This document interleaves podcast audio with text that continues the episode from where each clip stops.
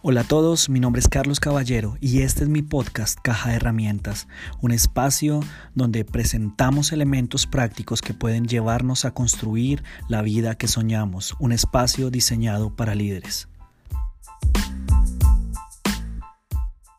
La enseñanza de hoy, si usted va a tomar apuntes, se lo voy a dar de una vez. Y necesito que se lo diga por ahí, que se lo comunique a dos o tres vecinos, dígale, no se coma el queso. No se coma el queso. Hoy es la segunda parte de nuestra enseñanza acerca de la vida de José. Yo no sé cuántos de ustedes disfrutaron la enseñanza de los Vamos a ver si disfrutamos la Ya se van a dar cuenta por qué, pero quiero hacerles una pregunta para iniciar. ¿Cuántos de ustedes ya pasaron por encima de los 30 años? Levante la mano. Orgullosamente por encima de los 30. ¿Y quiénes tenemos, qué niños tenemos menores de 30 años que no subieron a la escuela dominical? En el mes de marzo, ya ahorita yo voy a cumplir ya 31 años. Yo sé que me veo de 24, pero no, hermano, no. No se dejen de engañar, ya tengo 31. Y para algunas personas ya uno es considerado viejo después de los 30. Y cuando me puse a pensar acerca de que mi cumpleaños se aproximaba, me di cuenta de que sí, hay muchas cosas con las cuales yo crecí, pero que ya hoy en día ya no existen. Y para eso necesito la ayuda de todos ustedes. ¿Cuántos de ustedes recuerdan lo que era un Tamagotchi, un Tamaguchi? Eso era un aparatico en el cual uno criaba una mascota virtual, tenía que darle de comer, llevarla al baño, de todo. Esto de pronto para los de esta generación no lo van a entender, pero ¿cuántos de ustedes acuerdan lo que era el beeper? ¿Recuerdan el beeper? El papá de los celulares solamente recibía mensajes de texto. Nosotros no tuvimos grandes consolas, pero sí teníamos unos Atari chiquiticos que traían mil juegos en uno, ¿se acuerdan? Bueno, en realidad eran 90 y el resto de 900 y mucho eran repetidos, pero era lo único que tenían. ¿Alguno de ustedes alcanzó a guardar tareas en disquetes? Bien. ¿Quién de ustedes grabó una canción de radio en la emisora en un cassette y rogaba que el locutor no fuera a decir nada para que no le dañara la canción? Ustedes son de, mi generación, son de mi época. ¿Quién de ustedes tuvo VHS y el carrito para retroceder la película? Peor, ¿a quién de ustedes les tocó ir a alquilar una película de VHS? Y rogaban que no se lo hubieran prestado a nadie. Al vecino que la demoraba tres meses y no la devolvió. Yo recuerdo que de las primeras películas que vi en VHS Está, y creo que esa marcó la infancia de muchos, es Titanic, todos la vimos alguna vez.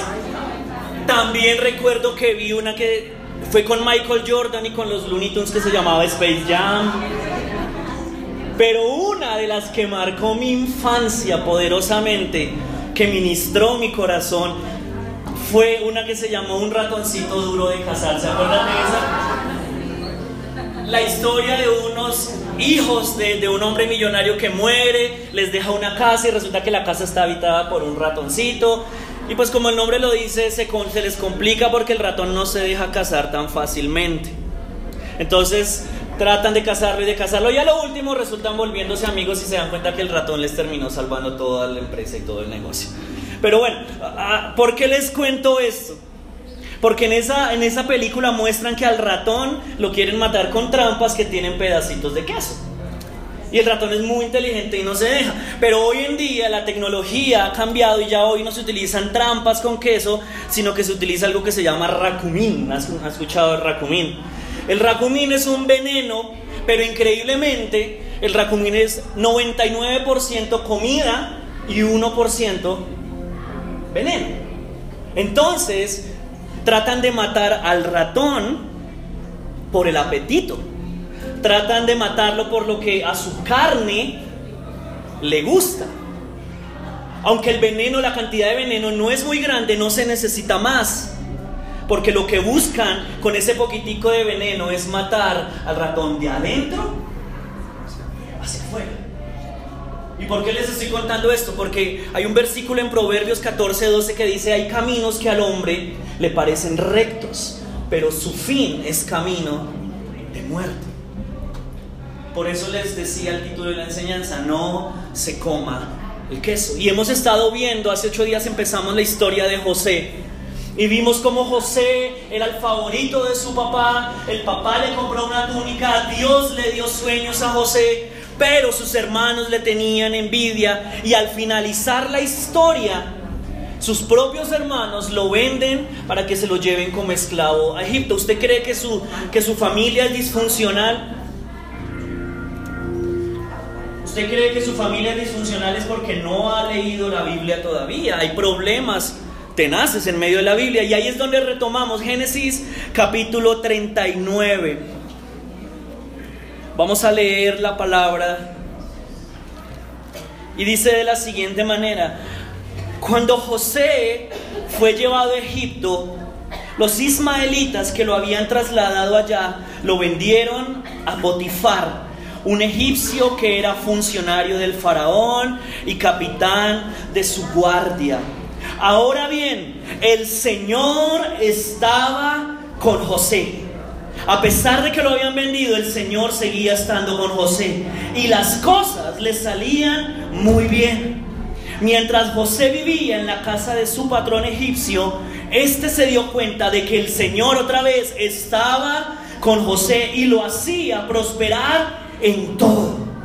José se ganó la confianza de Potifar y éste lo nombró mayordomo de toda su casa y le confió la administración de todos sus bienes. Y miren, por causa de José, el Señor bendijo la casa del egipcio Potifar a partir del momento en que puso a José a cargo de su casa y de todos sus bienes. La bendición del Señor se extendió sobre todo lo que tenía el egipcio, tanto en la casa como en el campo. Y por esto Potifar dejó todo a cargo de José y tan solo se preocupaba por lo que tenía que comer.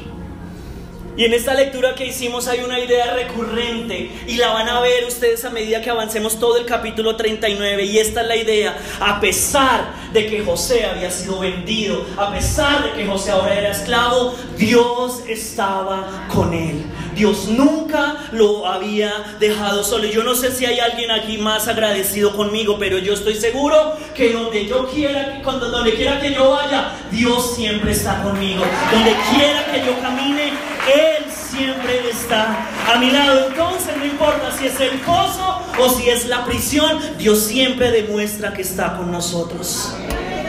En escasez o en abundancia, la presencia de Dios siempre está a nuestro lado. En salud o enfermedad, es más fiel que un esposo o una esposa. Dios siempre permanece. Aun cuando el mundo nos da la espalda, Dios se mantiene a nuestro lado. Pero ¿sabe que es más increíble aún? Que aun cuando Potifar no conocía quién era el Dios de José, la bendición de Dios recayó sobre la casa de él. Y eso me dice que aun cuando las personas que me rodean no conozcan a Dios, la bendición que está sobre mí también los puede alcanzar a ellos. Lo que está sobre mí bendice a mi familia, aun cuando ellos no vengan a la iglesia. La misericordia que está sobre mí alcanza mis generaciones. Sabe que me he dado cuenta con el paso de los años que cuando hay mamás fieles a Dios, la gracia que está sobre ellas es la que cubre a nuestros hijos de tantas cosas y es la que los trae cuando es el tiempo indicado. La gente que nos rodea no entienda, nosotros sí sabemos que Dios está a nuestro lado. Y aquí viene un principio importante, porque lo que está dentro de mí es más grande que lo que está alrededor mío.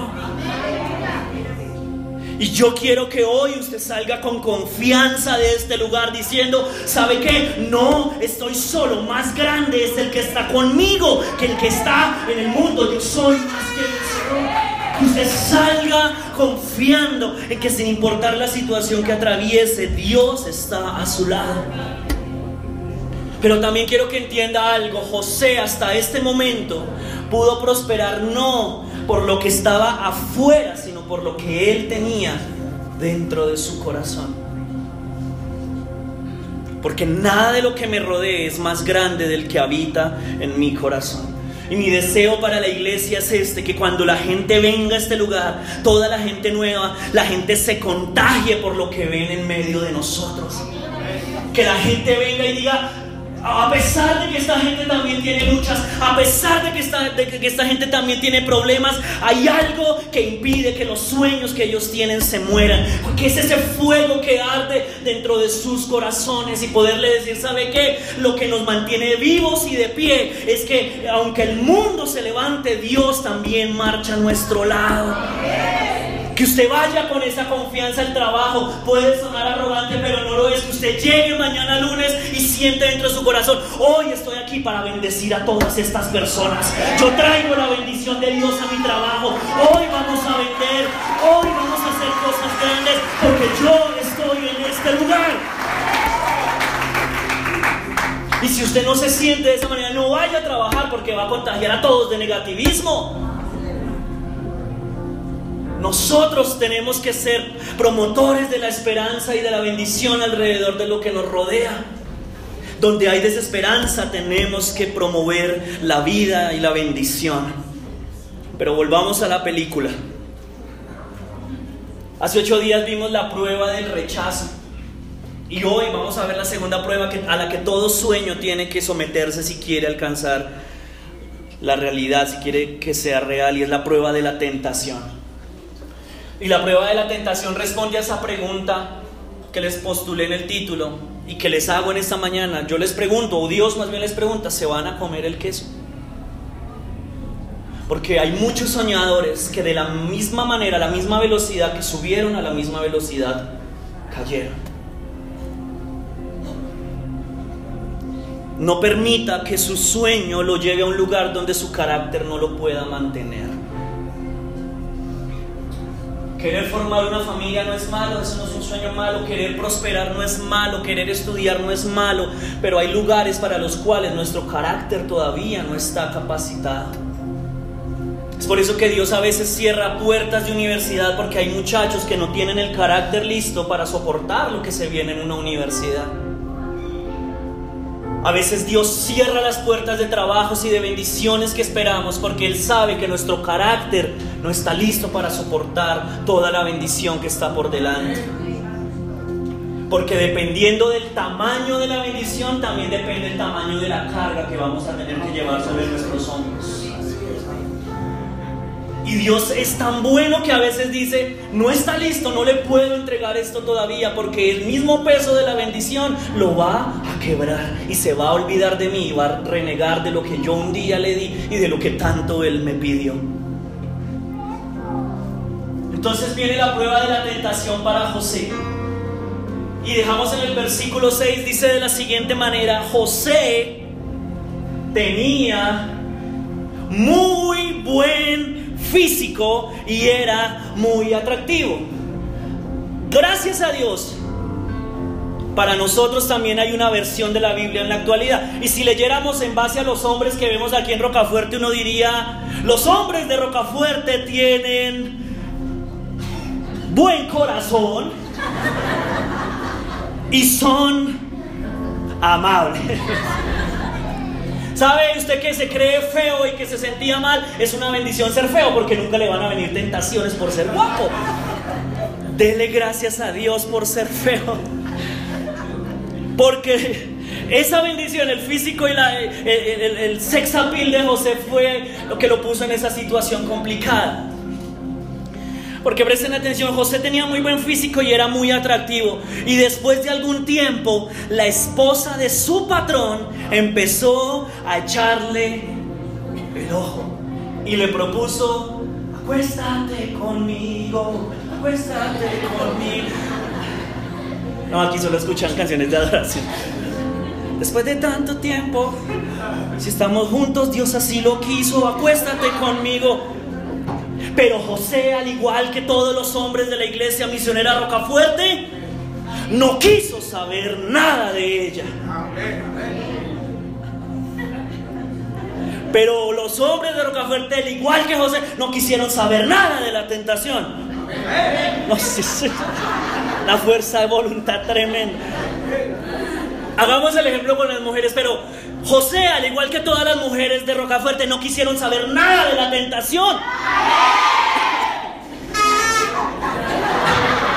Ni del hombre musculoso. Cuando, miren, los casados de esta iglesia tenemos total confianza en nuestras mujeres. Ellas pueden ver al que sea musculoso y nunca, nunca, nunca piensan nada malo.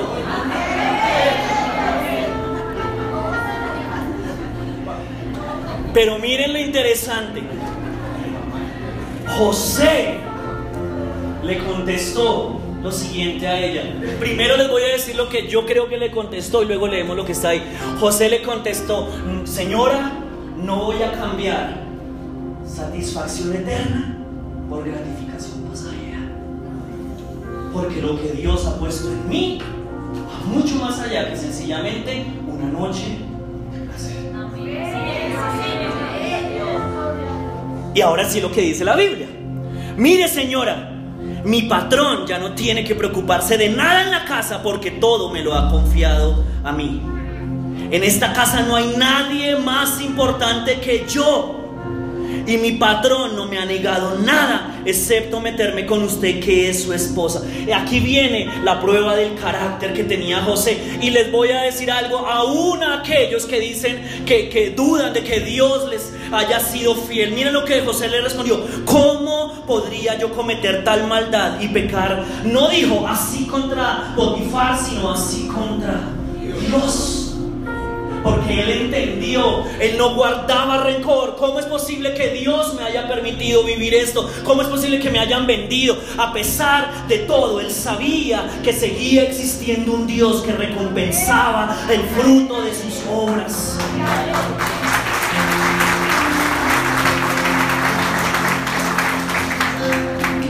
¿Sabe por qué yo no robo en el trabajo? Porque yo no estoy robando a mi jefe, yo estaría ofendiendo a Dios. Eso se llama tener carácter. Y, y le dijo más, no, perdón, y por más que ella lo acosaba día tras día, para que se acostara con ella y le hiciera compañía, José se mantuvo firme en su rechazo. A las mujeres sí que les cuesta que uno les diga que no, ¿no? Pero... que no, que no, que no. Papi, que me compre el vestido. Que no. Y lo acosaba día tras día para que le comprara el vestido. Pero José se mantuvo firme en su rechazo. En cambio los hombres, cuando una mujer nos dice no, sencillamente nos vamos y no estamos rogándole a nadie. Nadie merece que nosotros le demos nuestro amor si no nos quieren recibir.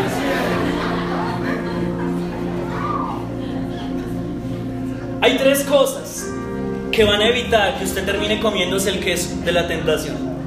Porque todos en este lugar vamos a ser tentados. Todos. Desde el que más ora hasta el que no sabe orar, todos vamos a ser tentados. Antes de alcanzar el sueño que Dios ha puesto en nuestro corazón. Número uno, reflexione en el costo. Va a ser muy práctico, no le voy a dar nada que usted no pueda entender. Número uno, reflexione en el costo. Yo sé que en este lugar Dios ha depositado sueños grandes en medio de nuestros corazones. Otra vez porque no, no, siento la fe que me haga creer eso. En este lugar Dios ha depositado sueños grandes dentro de nuestros corazones. Recuerde que esos sueños no solamente aplican a algo espiritual, esos sueños pueden ir a construir una familia, construir una empresa, algo Dios ha depositado dentro de nosotros y si no, no tiene sentido seguir viviendo. Todos tenemos sueños dentro de nuestros corazones. Y José tenía sueños dentro de su corazón. Dios le había dado dos sueños. Pero José, a diferencia de muchos de nosotros, José analizó los pros y los contras de la decisión que podía tomar si se metía con esta mujer. José pensó, Dios me dio dos sueños y la Biblia dice que Dios no es mentiroso y lo que Él promete, Él lo va a cumplir. Y yo sé que Dios va a cumplir los sueños que ha puesto dentro de mi corazón. Pero aunque no voy a la velocidad soñada, sé que un día voy a ver con mis propios ojos lo que Dios ha prometido. Y eso fue lo que a él lo mantuvo firme. Sabía que su sueño seguía estando por delante y no iba a empeñar su sueño por un placer pasajero. Ahora déjeme decirle algo, si usted no lo sabía, se lo digo joven o adulto, lo que el mundo nos ofrece siempre nos va a dejar con más hambre. Lo que el mundo ofrece nunca satisface por completo. Y si no, pregúntele al muchacho que consume una vez, tiene que volver a consumir y luego a consumir otra vez y luego hay que subir la dosis porque nunca se siente satisfecho.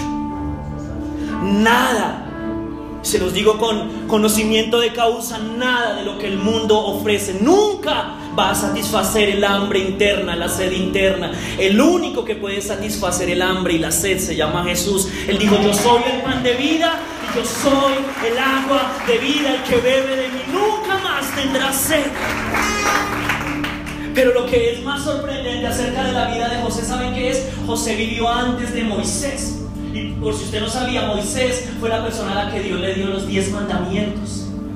Quiere decir que José no tenía la tabla de los diez mandamientos. José tenía algo mayor, tenía convicciones internas. Porque si usted depende de los diez mandamientos, depende de la religión, pero el que depende de convicciones depende de una relación con Dios.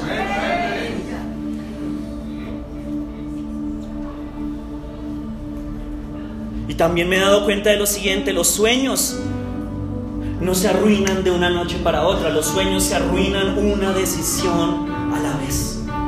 Los matrimonios no se acaban porque es que una sola cosa hice y ya fallé. No, los matrimonios se acaban siendo egoístas un día a la vez, un día a la vez. Las grandes empresas no caen de la noche a la mañana. Usted que perdió el semestre no lo perdió de la noche a la mañana. No sé qué pasó, yo estudié. Mentira, eso vino desde hace tiempo. En que no entraba a clase, en que no entregaba las tareas. Las deudas no aparecen de la noche a la mañana. Esos kilos de más no aparecieron que usted se acostó y flaco y mañana, ¿qué es esto? Tengo barriga. Que por más de que mete barriga, sigue teniendo barriga, eso no apareció de la noche a la mañana. Eso fue una empanadita a la vez. No, yo solamente me como una, ay, cómase otra. Ay, bueno, sí. Eso no fue que, ¿cómo así que le debemos 3 millones a Codensa? Eso no pasó así. Diablo mentiroso, no. Los sueños se arruinan una decisión a la vez. ¿Y saben por qué les decía que, todos en este lugar vamos a ser tentados? Porque en este mundo hay todo tipo de queso para todo tipo de ratones. Porque en la iglesia hemos aprendido a excusarnos y a decir, terrible que esa persona esté luchando con eso, pero todos nosotros tenemos nuestro racumín guardado, nuestra propia criptonita la tenemos por ahí. Todos en este lugar tenemos nuestras propias luchas, nuestras propias pruebas. El diablo sabe qué es lo que necesita ponernos delante de los ojos para llevarnos como borreguitos. Él sabe en qué parte de la vitrina de zapatos poner esos zapatos para que la mujer entre y ya cinco cuotas. ¡Ay, qué!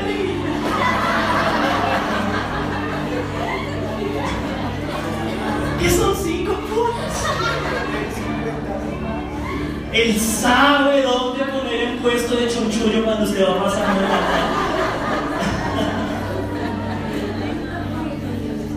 Él sabe qué tipo de compañera de trabajo le tiene que poner al lado para hacerlo caer. Él sabe en qué momento. ¿Usted cree que es casualidad que de y de todas esas empresas de tarjetas de crédito llamen precisamente en diciembre? Preciso su número en diciembre. Eso es Dios que me está hablando. No sea ingenuo.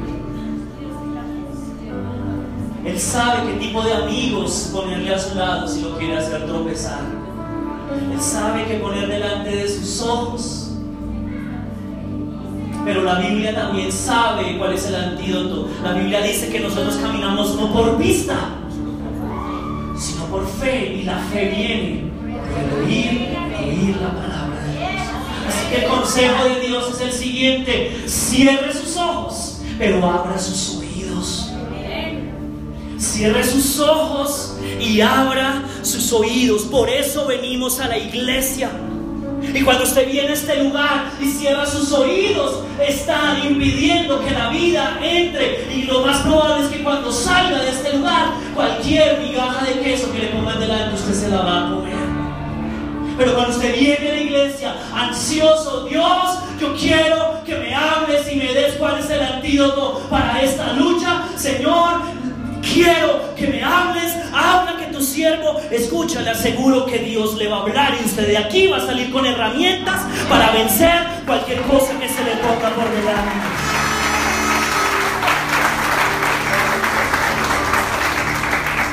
Dígale que esta ciudad, dígale, no es por vista, es por fe. Entonces, para que, como hacen algunos que vienen a acosarlo a uno, Carlos, si esto se puede, Carlos, si esto no se puede, lea la Biblia. Y le aseguro que Dios le va a hablar y le va a decir lo que usted tiene que hacer, se lo aseguro. Porque a veces eso, ah, ah, dígame qué dice sobre eso, no es más sino pereza. Para evitar pasar tiempo en las escrituras o para evitar eh, que, que- que Dios me diga lo que yo no quiero escuchar. Número uno, reflexione. Si usted se acuesta con su novia, si acepta ese trabajo que se ve torcido, si va una noche más a esa taberna, si consume esto, si se junta con él, lo que sea, reflexione. ¿Cuál va a ser el costo? Uno de los pilares que hemos incluido este año para jóvenes, que iniciamos reunión de jóvenes el próximo sábado a las 6 de la tarde. Uno de los pilares es decisiones, porque nosotros queremos que se levanten muchachos con carácter autosuficiente para decidir y saber qué hacer. Porque le aseguro que ni yo ni Lady ni los que servimos vamos a estar con ellos en la universidad todos los días a ver si, Carlos, ¿será que puedo hacer esto? Y nosotros ahí al lado, "Mm, miremos a ver qué será. No, nosotros también tenemos vida. Y ustedes, escúchenme bien, ustedes también tienen que crecer y entender que nunca van no vamos a poder estar detrás de ustedes todo el tiempo. Ustedes tienen que aprender a tomar decisiones, a reflexionar si les conviene o no les conviene algo. Y si tienen dudas, acudan a la palabra, ella les dará la respuesta necesaria. Pero hay cosas, también se los aclaro, hay cosas que no necesitan. ¿Será que es la voluntad de Dios? ¿Será que meterme con una mujer que no es mi esposa es de Dios? No, hermano, la Biblia dice que el adulterio está mal, punto. Mantenga los pantalones arriba, punto. ¿Será que comprar con tarjeta es pecado? La Biblia en Proverbios dice que el que eh, se endeuda se convierte en esclavo del, del- del que le prestó. ¿Será que comer de más? Pero ¿cómo me voy a limitar a los placeres gastronómicos de Suacha y de lo que hace mi Sagrada Madre? La Biblia dice en Proverbios también que al glotón le pro- sería mejor que se pusiera un cuchillo en la garganta. Y la Biblia dice que el cuerpo de nosotros es templo del Espíritu Santo. Algunos ya no tienen templo sino una carpa. Pilas. No es para que la presencia de Dios se mueva con más libertad. Pero después, pastor, tengo diabetes. Pero eso sí, medio kilo de azúcar al allá. Reflexione en el costo.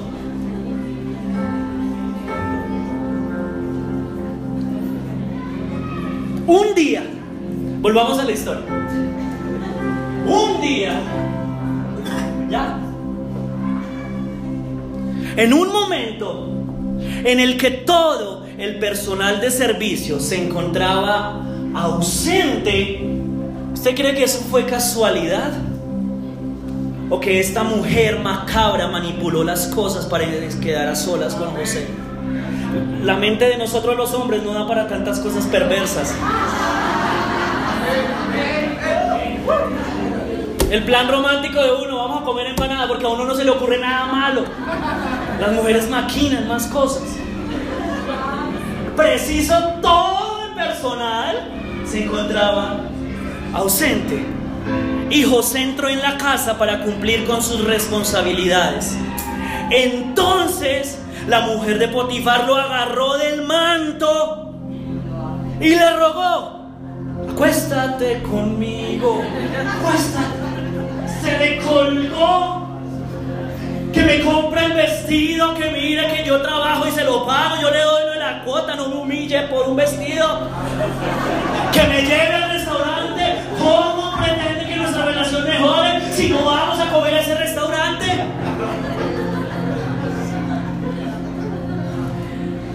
Pero lo que la Biblia no dice es que la mujer gritó. Porque si ella lo hubiera dicho, José, acuéstate conmigo. Creo que José hubiera salido corriendo desde el principio. Lo más probable es que ella le haya salido. José iba trabajando. Perdónenme la imaginación, pero Dios me regaló eso. Y, de las sombras sale ella, con el hombro descubierto.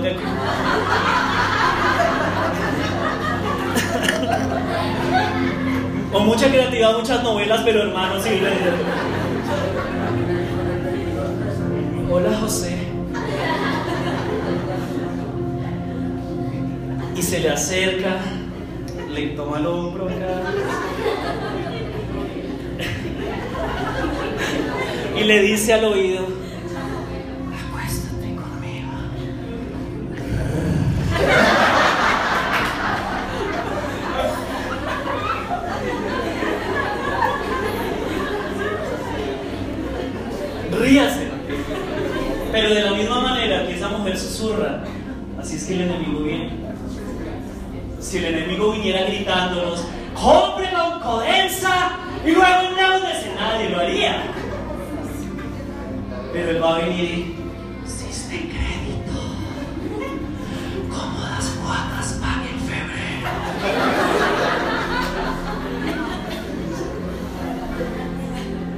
Él va a la mujer soltera, muchacho soltero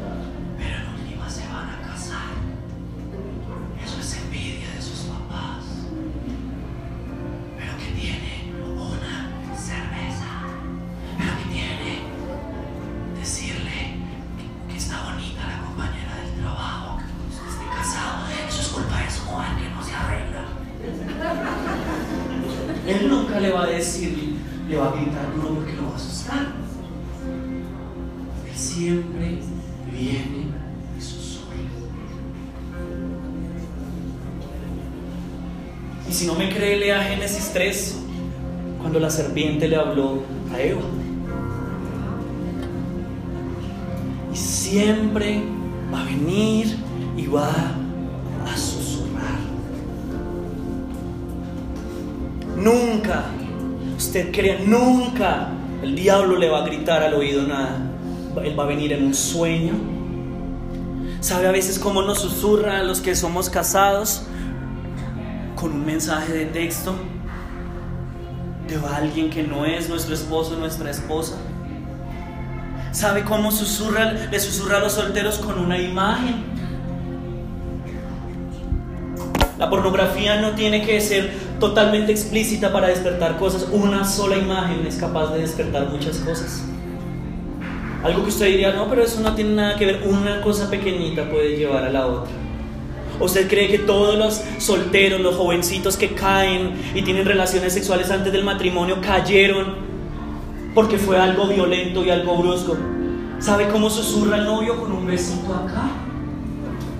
Porque es que él sabe, ay, en esa zona, ay. Él sabe. Siempre es un susurro. El susurro puede ser, mis papás no están en la casa.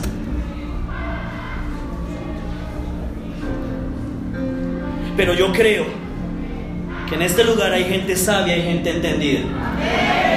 Que igual que José, cuando escuchó el susurro, mire lo que dice la Biblia, dejando el manto en manos de ella, salió corriendo de la casa.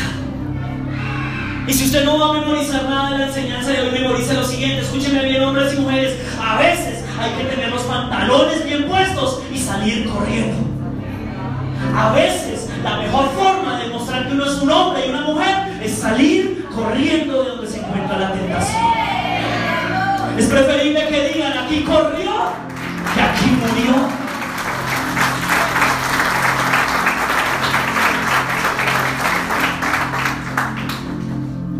¿Qué importa si dicen que usted que a usted no le gustan las mujeres porque no se acostó con una mujer? ¿Qué importa?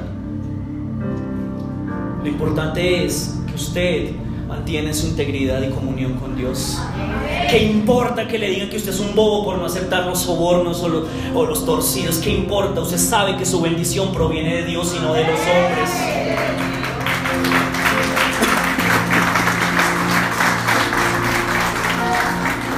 Número uno, reflexión en el costo. Número dos, resista la urgencia. Resista la urgencia. ¿Y saben por qué José resistió? Porque él ya había puesto estándares antes de entrar en tentación. Si usted espera estar en tentación para decidir qué es lo que tiene que hacer, ya perdió. Usted tiene que premeditar qué voy a hacer en caso de que pase esta situación. Soltera, usted tiene que dejarse crecer las uñas. En caso tal de que alguien se quiera sobrepasar con usted, lo tiene que premeditar. Para que no me toque. O rodillazo en las canicas, usted tiene que saber ya qué voy a hacer. ¿Saben qué he hecho yo? Cuando me llaman a ofrecerme cosas de tarjeta de crédito, inmediatamente bloquear este número de teléfono para que nunca me vuelvan a llamar. Eso es lo que yo, porque yo me conozco. Si usted sabe que chunchullo lo está matando, pues coja por otra cuadra, premedítelo. Pero no diga, yo soy fuerte, yo soy fuerte, aunque mi novio me dé besos, yo soy fuerte, yo, papito Dios está en esta relación, lo que unió Dios no lo va a separar. No, hermano sea iluso. Porque lo que se hace aquí arriba se siente aquí abajo. Diría la proverbista. Es que yo voy a ir a la fiesta, pero yo no voy a tomar nada. A ver. Es que yo voy a ir allá a acompañarlos. Usted se va a ir a aburrir porque la gente va felices a bailar y a tomar.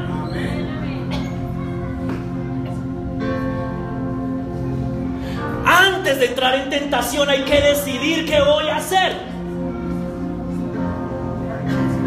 José tenía en mente qué iba a hacer. Y cuando esa mujer demoníaca, que no hay otra palabra, le quita su pobre ropita a José.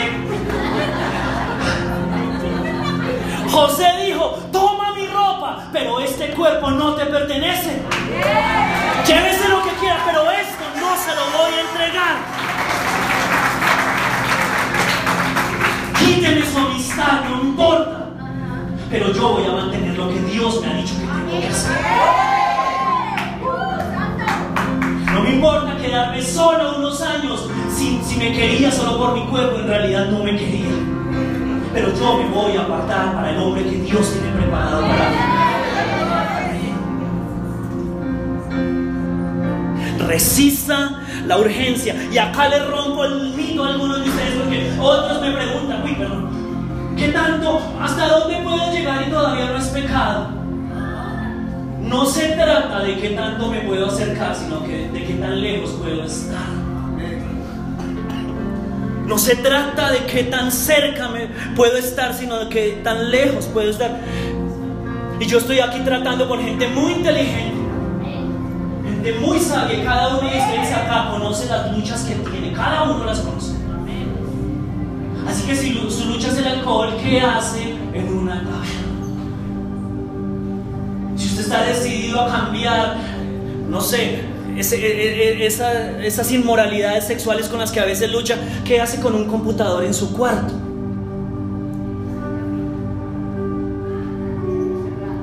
Si alguno de ustedes está interesado en restaurar cosas de familia, ¿qué hace teniendo una amiguita o un amiguito en el trabajo, casados?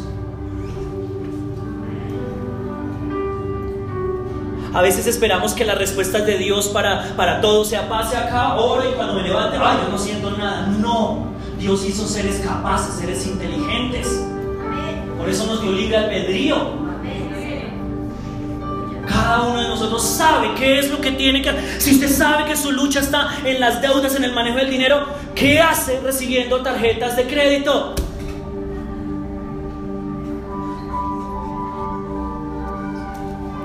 No es más sino sentido común. Si usted tiene luchas con este aparato, ¿qué hace acostándose con este aparato? No se puede matar al enemigo con el cual uno quiere dormir. No, de ahora en adelante voy a ser más productivo cuando me acueste. 3 de la mañana tan bacano que hacer esas empanadas tan rápido. Unos videos que uno dice, ¿y esto cómo, cómo resulté viendo cabras haciendo churros? Yo no.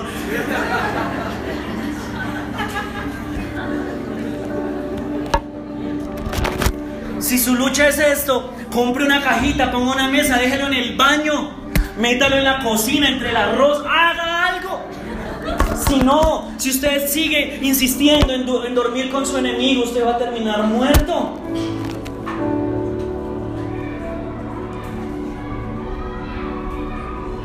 Biblia, voy terminando con eso, toda la Biblia, desde Génesis hasta Apocalipsis se trata de un solo personaje y ese personaje se llama Jesús. En el Antiguo Testamento es, es vago encontrarlo, pero desde que comienza hasta que termina toda la Biblia habla acerca de Jesús. Y José es una representación de Jesús, de cómo Jesús también resistió la tentación y aceptó el destino que tenía en la cruz para que usted y yo hoy podamos estar en este lugar con esperanza. Y Jesús nos dio el ejemplo del tercero, aunque José lo representa, pero quiero que piensen por un momento en Jesús. El tercer elemento para vencer la tentación, Jesús nos lo enseñó cuando él estuvo en ayuno 40 días y estaba débil. Se enfrentó a las tentaciones que Satanás le puso por delante pero allí Él nos dio la tercera herramienta. La primera es reflexión en el costo, la segunda es resista la urgencia y la tercera es recite la palabra. Cada vez que Jesús fue tentado, lo único que salió de su boca fue palabras de Dios, las promesas que Dios le había dado. Cada vez que Satanás le decía algo, Jesús le decía, pero en la Biblia está escrito y le respondía, no con sus palabras, sino con lo que Dios había estipulado en su palabra. ¿Y cómo respondió José? Escúchenme bien, porque les digo que José tenía palabra en su corazón. El Salmo 119.9 dice, ¿cómo podrá un joven llevar una vida íntegra? Y la respuesta la da el salmista, viviendo conforme a la palabra de Dios. Pero no se puede vivir conforme a lo que usted no conoce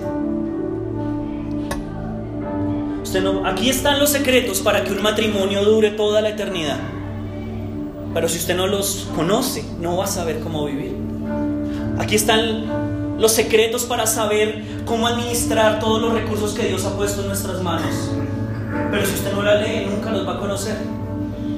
Aquí está estipulado a través de muchas historias cómo podemos guardarnos y llegar puros al matrimonio. Pero si usted no la lee, no va a saber. No se puede vivir conforme a una palabra que usted y yo no conocemos. Ahora peor, es imposible ganar batallas espirituales con armas terrenales.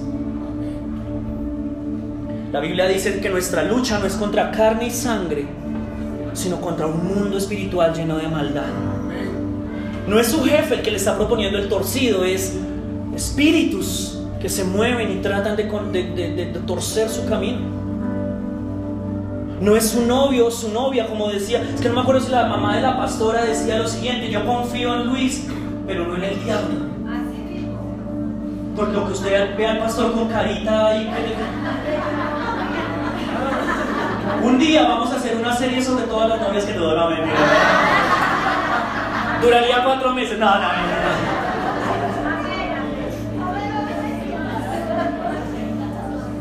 Una abuela. Yo confío en las personas, pero no confío en el diablo. Y al ser una batalla espiritual hay que pelearla espiritualmente. Si, se pelea desde lo físico, usted nunca va a ganar nada. Y la única forma de vencer es conociendo la espada, que es la palabra de Dios. Si no hay palabra, no hay cómo vencer. Y si usted no sabe la respuesta, pues se termina comiendo el queso. Si usted no sabe qué es el racumín, usted va a decir, Ay, 99% comida, ¿no? ¿qué me va a hacer 1%, 1 de veneno? Si usted no conoce las promesas de Dios, cuando haya escasez, usted va a tirar la toalla. Pero si usted conoce las promesas de Dios, puede decir de la siguiente manera, al que es capaz muchísimo más de lo que yo pueda pedir o imaginar, a Él sea la gloria por los siglos de los siglos. Hasta aquí me ha ayudado Jehová. Y si Él me trajo hasta acá, Él me va a llevar hasta allá. No he visto a un justo en su descendencia desamparada. No he visto a nadie que bendiga pan. Señor, yo estoy en tus manos. Señor, yo quiero cumplir tu propósito y sé que lo que tienes para mí en el matrimonio es mucho mejor de lo que yo puedo experimentar de soltero. Sé que las bendiciones que provienen de ti, el mundo no me las puede quitar, Señor. Cuando uno batalla con las promesas, el diablo tiene que huir. Y José salió victorioso de esa tentación. Y mi deseo es que todos los que estamos en este lugar salgamos con la frente en alto de todas las tentaciones. En un futuro, en unos años, ya sea yo, sea el pastor o el que sea que esté acá, podamos recibir a las jovencitas y a los jovencitos de blanco con la cara en alto diciendo, lo lograron, se casaron, se guardaron y ahora van a experimentar la bendición de Dios sobre sus vidas. Ese es nuestro deseo. Y al ver ella que él había dejado el manto en sus manos y había salido corriendo, llamó a los siervos de la casa y les dijo, miren, ese hebreo que nos trajo mi esposo solo ha venido a burlarse de nosotros. Terrible las mujeres, Dios Dios.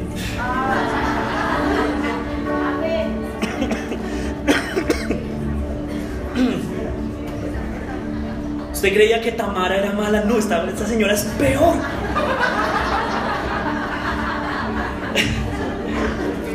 Entró a la casa, mire esto, con la intención de acostarse conmigo. Pero yo grité con todas mis fuerzas. Que el Señor la reprenda. En cuanto me oyó gritar, salió corriendo y dejó su manto a mi lado. ¿Ah? Descarada, sinvergüenza jezabélica. La mujer, peor todavía. La mujer guardó el manto de José hasta que su marido volvió a su casa. ¿Sabe que si usted se resiste a la tentación, como en la primera semana, van a venir críticas? Y usted va a quedar desnudo, espiritualmente hablando es que no es un hombre de verdad. Es que él fue el de la idea de que robáramos. Es que siempre van a venir críticas. Entonces al marido, a Poti, le contó la misma historia. Desde confianza. Lo vamos a ver durante otros domingos, entonces hay que tratarlo de como amigo. El esclavo hebreo que nos trajiste quiso aprovecharse de mí. Pero en cuanto grité con todas mis fuerzas, salió corriendo y dejó su manto a mi lado. Y cuando el patrón de José escuchó de labios de su mujer cómo la había tratado el esclavo, se enfureció y mandó que echaran a José en la cárcel donde estaba Acá hay varias cosas. Primero que Potifar no le creyó del todo a su esposa. Si lo hubiera creído, hubiera matado a José de una vez. Potifar sabía. La clase de bandida. Oiga, quedó en rima. Potifar sabía la clase de bandida que tenía en su vida.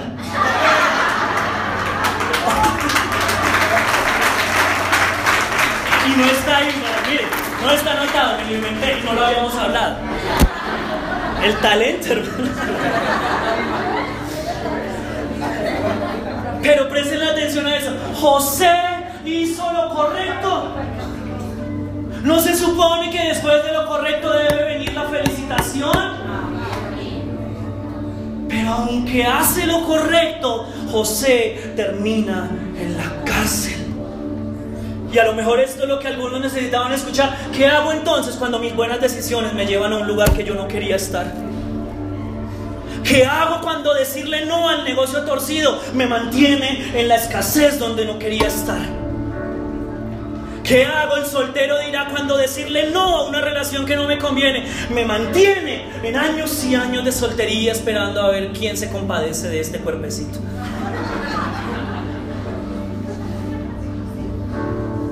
Tengo que decirles, a veces la obediencia nos lleva a donde no queremos. Pero usted tiene que decidir si prefiere agradar al hombre o agradar a Dios. Y cierro con esta frase para que la ponga en WhatsApp. A veces hay que vivir una pesadilla antes de disfrutar del sueño. Parece que en este mundo los que no se guardan, los que más trampas hacen, los que más torcidos hacen, son los que más rápido avanzan y escalan y escalan y consiguen las cosas que uno tanto le ha pedido a Dios y con las cuales tanto ha soñado. Los que más trampas hacen, más trabajo les sale. Los más sinvergüenzas son los que más muchachas tienen alrededor y más muchachos y uno que es un santo, un tierno, uno que es detallista y todavía compra jordanos y tarjetas perfumadas, nadie se le acerca.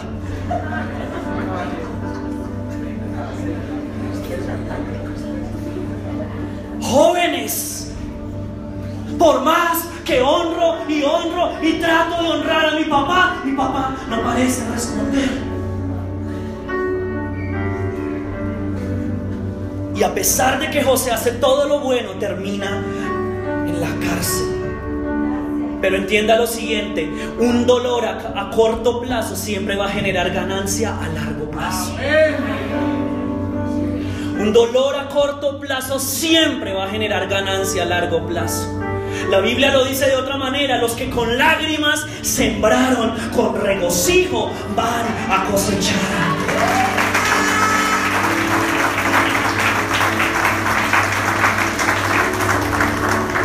¿Y José renunció? No. Porque cuando hay un sueño de parte de Dios, hasta la muerte vamos a mantener ese sueño. Hasta no ver lo que Dios nos ha prometido, vamos a seguir intentando. ¿Y sabe por qué José no renunció? Porque tenía fe, pero esa fe la tenía antes de que la necesitara. La fe no va a venir a su vida en medio de la tentación, la fe va a venir cuando usted la ha trabajado desde antes de la tentación. Y mire cómo termina la historia.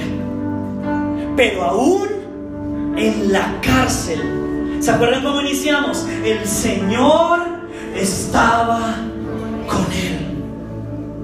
Y no dejó de mostrarle su amor.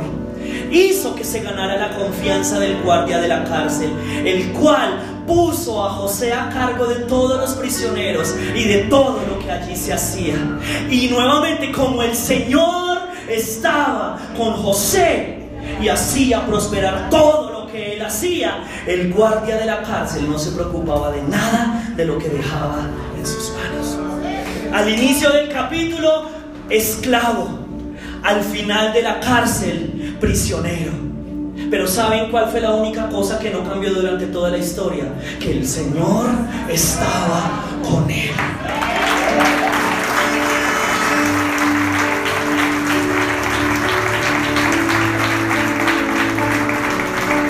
El escenario puede cambiar en nuestras vidas. Un día vamos a estar acá, otro día vamos a estar acá. El escenario puede cambiar, pero la fidelidad de Dios siempre seguirá siendo la misma. En abundancia o escasez, en dolor o en salud, Él siempre va a estar a nuestro lado. Aún en la tentación y usted tiene que ser capaz de decir, ¿sabe qué? Puedo perder mi posición, pero no voy a perder mi propósito. Me pueden quitar lo que me quieran quitar, pero mi propósito va a seguir vigente porque lo que está dentro de mí es más grande que lo que está alrededor mío. Tengo un sueño y aunque toque fondo, un día me voy a volver a levantar y voy a alcanzar las estrellas que Dios me ha prometido.